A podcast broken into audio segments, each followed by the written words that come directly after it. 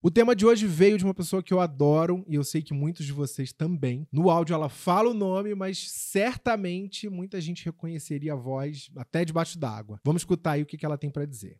Oi, Álvaro. Oi, galera. Aqui é Deia Freitas do podcast Não Inviabilize. E eu pensei numa coisa aqui que eu sempre quis saber, mas também nunca parei para pesquisar. E como a ideia é dar esse trabalho para você, Álvaro, lá vai. Por que o cabelo da gente fica branco? Tem alguma coisa que a gente possa tomar que reverte esse processo ou que faz esse processo de dos cabelos ficarem brancos parar? Sem ser tintura, obviamente, né? Tô curiosa. Um beijo, Álvaro. Boa sorte aí no seu novo podcast. Um beijo, gente.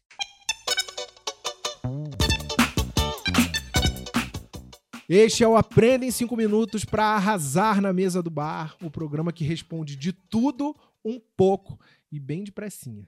Eu sou o Álvaro Leme, a cada episódio eu tiro a dúvida de alguém que me escreveu. Se você quer ser essa pessoa, é super fácil, é só mandar um e-mail para aprendapodcast@gmail.com.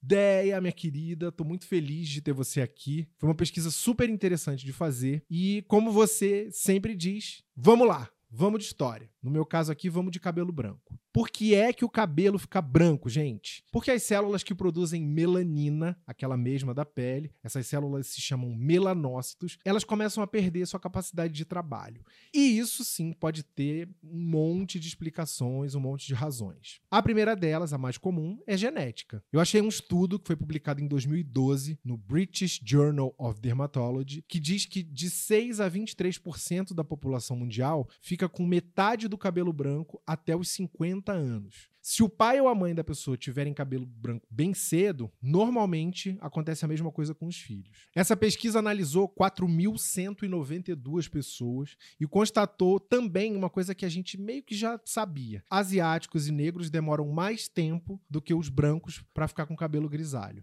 Outros fatores que podem influenciar: alimentação ruim e cigarro. Aliás, tem uns estudos que mostram que os fumantes têm 2,5 vezes mais risco de ficar com cabelo branco antes dos 30. Nessa lista entram também problemas de saúde, por exemplo, deficiência de vitamina B12, doenças da tireoide, vitiligo e algumas doenças autoimunes, como a alopecia. Se você não sabe o que é doença autoimune, ouça o episódio 8 da Celine Dion, porque lá eu expliquei, falei a respeito. Como no nosso corpo tudo é interligado, pode acontecer de até intestino preso por tempo demais e verminose ajudarem a deixar o cabelo branco. Teria a ver com a absorção de nutrientes, porque essas duas coisas prejudicam né, é, a absorção de nutrientes do corpo. Outro vilão, assim, tipo Thanos dessa história, é o estresse. Se você reparar, tem muitos políticos que começam o mandato com cabelo escurinho, bem preto cabelo, e terminam completamente grisalhos. A boa notícia: tem um estudo da Universidade Columbia de Nova York que mostra, saiu na BBC isso, que quando a fonte de estresse é removida, o cabelo pode recuperar a cor. Mas isso só acontece, um, em pessoas jovens e dois, que não tenham o cabelo branco há muito tempo. Por isso é importante ficar sempre de olho quando os cabelos brancos começarem a surgir. Até porque, depois que o cabelo começa a embranquecer, os especialistas que eu li e assisti falam que não tem jeito. Você não consegue reverter, né? Obviamente só com tintura. O que você pode é tentar frear esse processo. Aqui eu acho importante dizer que eu não sou da área de saúde, então não estou indicando medicamento para ninguém. O que eu fiz foi trazer dicas que eu achei em conteúdo